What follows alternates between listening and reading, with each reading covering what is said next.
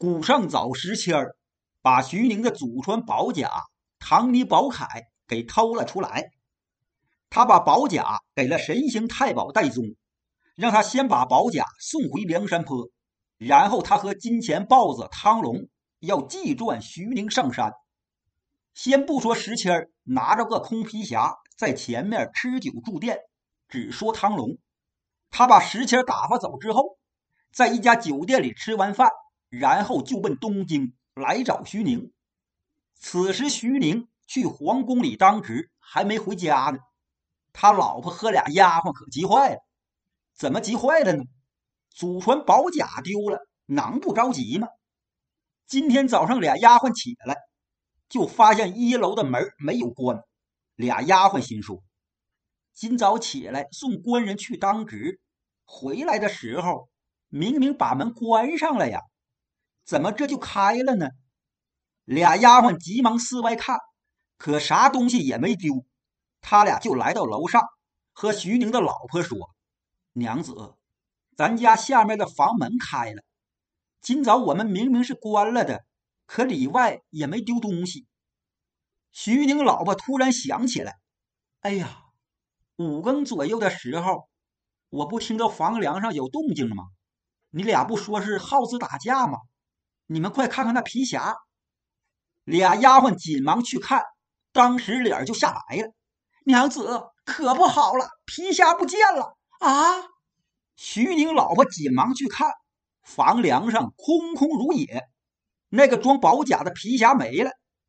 徐宁老婆慌的，快快去给官人送信儿，让他回来。丫鬟梅香慌慌张张的跑到金枪班找徐宁的手下。让他给徐宁送信儿可今天徐宁去皇宫里当值，跟在皇上身边呢。皇家大内，道道禁卫，层层森严。徐宁只是个普通的金枪班教头，给他传信儿的人根本就进不去，信儿更是传不过去了。一直等到黄昏的时候，徐宁才回家。这一天，徐宁的老婆和俩丫鬟慌作一团。就像热锅上的蚂蚁，坐卧不安，连饭都没吃。徐宁一进家门，他老婆就把丢宝甲的事哭着告诉他了。徐宁听完，亲眼再一看房梁，他是呆若木鸡，也傻了，呆愣半晌，回过神来，寻思：是什么人把这套宝甲给偷走了呢？我有宝甲这事儿，也没几个人知道啊。这肯定是被知道我有宝甲的人给偷走的。哎呀，曾经有人要买我这宝甲，我没卖，所以就让高手把这宝甲给偷去了。会是谁呢？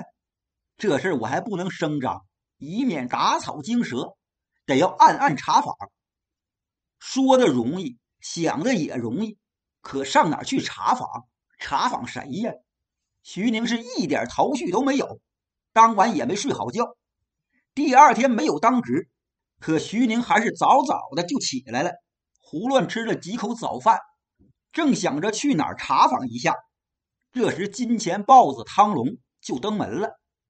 汤龙是以想念哥哥为由来登门拜访的，姑舅至亲见面之后，先说些阔别之情，汤龙就故意问：“哥哥，看你不乐呵，这是怎么了？”出了什么事儿吗？宝甲丢了，徐宁能乐呵吗？徐宁也没隐瞒，就把前一天晚上家里被偷、丢失宝甲的事和汤龙说了。汤龙一听，假装大惊失色：“哎呀，哥哥，你这宝甲放在哪儿了？怎么丢的？”宝甲用皮匣装着，就放在屋里房梁上。当时你嫂嫂还在家里睡觉，这就丢了。是什么样的皮匣？是个红色羊皮匣子，装着宝甲，用香棉包裹。红色羊皮匣子，我看到了，是不是匣子上面还有白线刺着绿色云头如意，中间是个狮子滚绣球的图案？徐宁一听，一把抓着汤龙的胳膊：“对呀，兄弟，你在哪儿看着的？昨天晚上在东城外。”离城能有四十里吧？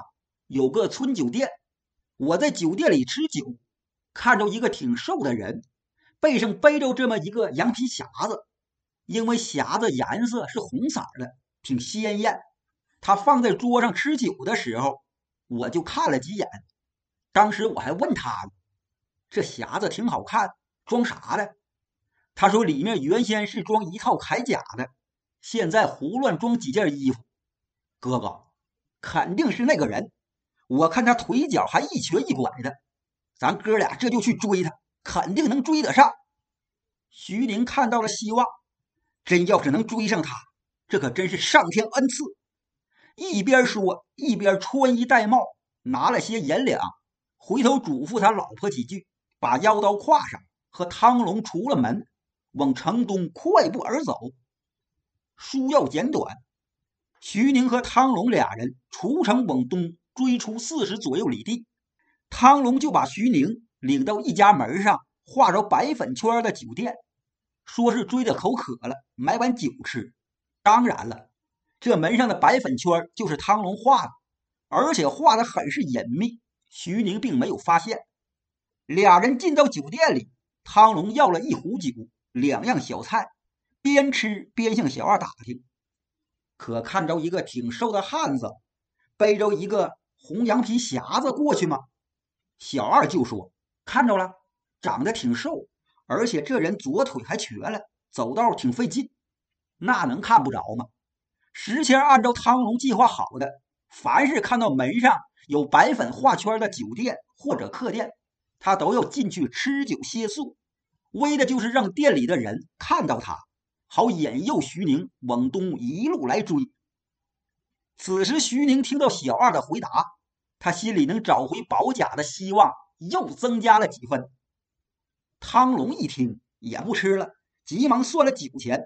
和徐宁出酒店往前追来，这一天，汤龙领徐宁进了两家门上画着白粉圈的酒店，一打听，都听到了关于红羊皮匣子的信息。这回徐宁心里有些高兴，他感觉有希望找回宝甲了。差不多快天黑的时候，汤龙借口这一路上走的累，要住店，把汤龙领到一家门上画白粉圈的客店。照样一打听，还是问着了石谦的信息，说是昨晚是有这么个样子的人在这住的店，因为腿脚不好，一直睡到快晌午了才起来，说是往山东去了。徐宁知道找回宝甲的希望越来越大，心里自然是高兴，可他就担心他得去当值。汤龙就说：“哥哥，你这个不用担心。”我嫂嫂肯定得找金枪班的人去给你请假，你赶上这么个事儿，上司会准假的。现在咱哥俩已经瞄到那贼的影了，说啥也得把他给追上，要回宝甲，这是最重要的事儿。这宝甲可是哥哥祖上传下来的，丢失不得。听唐龙这么一说，徐宁一想也对，现在最重要的事儿就是找回这套宝甲。俩人第二天天不亮就起来了，心里有底火烤着啊，能不早起吗？俩人匆匆吃完饭，收拾收拾，算了店钱，这就继续往东追赶。这一路之上，俩人每到一家酒店，询问起石谦的线索，都说的差不多。徐宁为了找回宝甲，跟汤龙这就脚步不停的追了下去。这天天要黑了。汤龙突然用手一指：“哥哥，你看前面那树下放着的，是不是你装宝甲的匣子？”徐宁也看到了，正是。他心里好激动，说话都带了颤音。俩人急忙奔过去，就见石谦正坐在树下揉着左腿，那左腿比他的右腿粗了一圈那位说：“石谦这左腿真瘸了，哪儿啊？”他是用丝绢把这左腿改裤子里面给缠上了，在外面瞅着可不比右腿粗了、肿了吗？汤龙上前一把按住石谦好啊，你这个贼！”徐宁则是急忙抢到红娘皮匣子跟前把匣子打开，里面却是几件衣服，并没有宝甲。徐宁气得把衣服都乱扔到匣子外头，苍啷啷拽出腰刀，把刀架在石谦的脖子上。你是谁？为啥要偷我的宝甲？宝甲在哪儿呢？快说！石谦假装害怕，别别别别动刀！我说，是我偷了宝甲，可这宝甲已经送走了。你要是杀我，你就永远不知道宝甲的下落。快说，我不杀你！大丈夫，行不更名，坐不改姓。我姓张，排行第一，因此大伙都叫我张一。泰安州人士，我们当地有个大财主，他想攀交老总经略相公，知道你家有这套唐尼宝甲，他想买，可知道你多少钱也不会卖，因此他就找到我，还有我师弟李三儿，许给我俩一万贯银钱，让我俩来偷你这宝甲。不料想啊！我一不小心在你家的柱子上掉下去了，闪了腿，走道就费劲了。我就先让师弟拿着宝甲先走，这就是实情。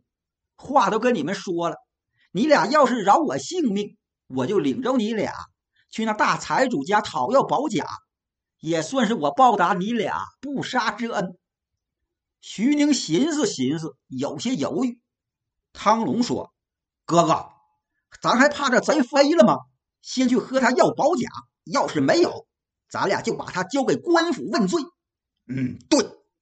徐宁让石谦起来，背着那个羊皮匣子，和汤龙一左一右压着他，继续往前追赶。书要简短，三个人一共走了两个黑夜，两个白天。徐宁心里焦躁起来，他担心石谦骗他们，没有那宝甲。这时，前面出现个三岔路口，从另一个路口过来一辆车，看方向也是往泰安州去的。这车上一个赶车的，一个客人。那个客人见着汤龙，急忙吩咐赶车的伙计把车停下。他跳下车，就拜倒在汤龙的面前。汤龙急忙伸手把那个人拽起来：“兄弟，你这是去哪儿啊？”那个人说。我这是去郑州做了买卖，正回泰安州。哎呦，这可正好，我们仨也是去泰安州。这个人腿脚不好，正好搭你们车子。行行行，上车。石谦上了车，汤龙就给徐宁介绍：“哥哥，他是弟弟去年在泰安州烧香的时候结识的兄弟，姓李，名荣，是个非常讲义气的哥们儿。这是我哥哥。哦。”李大哥你好，我们这可就麻烦你了。李荣说：“都是朋友，不用客气，请上车吧。”徐宁跟汤龙也就上了车。赶车的伙计一甩鞭子：“我我我驾！”啪！拉车的马大步跑起来。书中暗表，这李荣是铁轿子月河，赶车的是个小喽啰。这都是按照汤龙安排的计策。专门在这岔路口等着徐宁呢。车上，徐宁问石谦张毅，那个财主姓什么？叫什么？”开始，石谦假装不说，在汤龙和徐宁的逼问下，石谦才胡乱编个名字。财主是有名的郭大官人。徐宁问李荣：“就是月河，你们泰安州有这个郭大官人吗？”月河说：“有啊。”他是当地有名的大户，此人专门劫持官宦，他门下养着不少的闲人。徐宁一听，前后都对得上，心说：“我这宝甲既然已经有主，那就能讨要回来。”这回他心里更有底了。这李荣很是健谈，而且还会唱曲儿，一路之上和徐宁说话很是投脾气，谈枪论棒，再不唱上几个曲儿，哎。这一路走来，几个人倒不怎么寂寞。徐宁的心情也不是那么的沮丧了。不知不觉就已经接近了梁山坡。李荣十分好客呀，他在一家酒店买了酒肉，在道上请汤龙、徐宁、石谦他们三个人吃酒。徐宁根本也没多想，吃了一碗，走不多远，徐宁头晕脚软，嘴角流着哈喇子。就歪倒在车里，中了蒙汗药了。月和汤龙、石谦三个人把徐宁送到朱贵的酒店里，朱贵一见，急忙招来小船汤龙他们三个人就把徐宁连扛带抱给整上小船送到了梁山坡大寨。至此，汤龙设计造假，计赚徐宁，算是全部完成。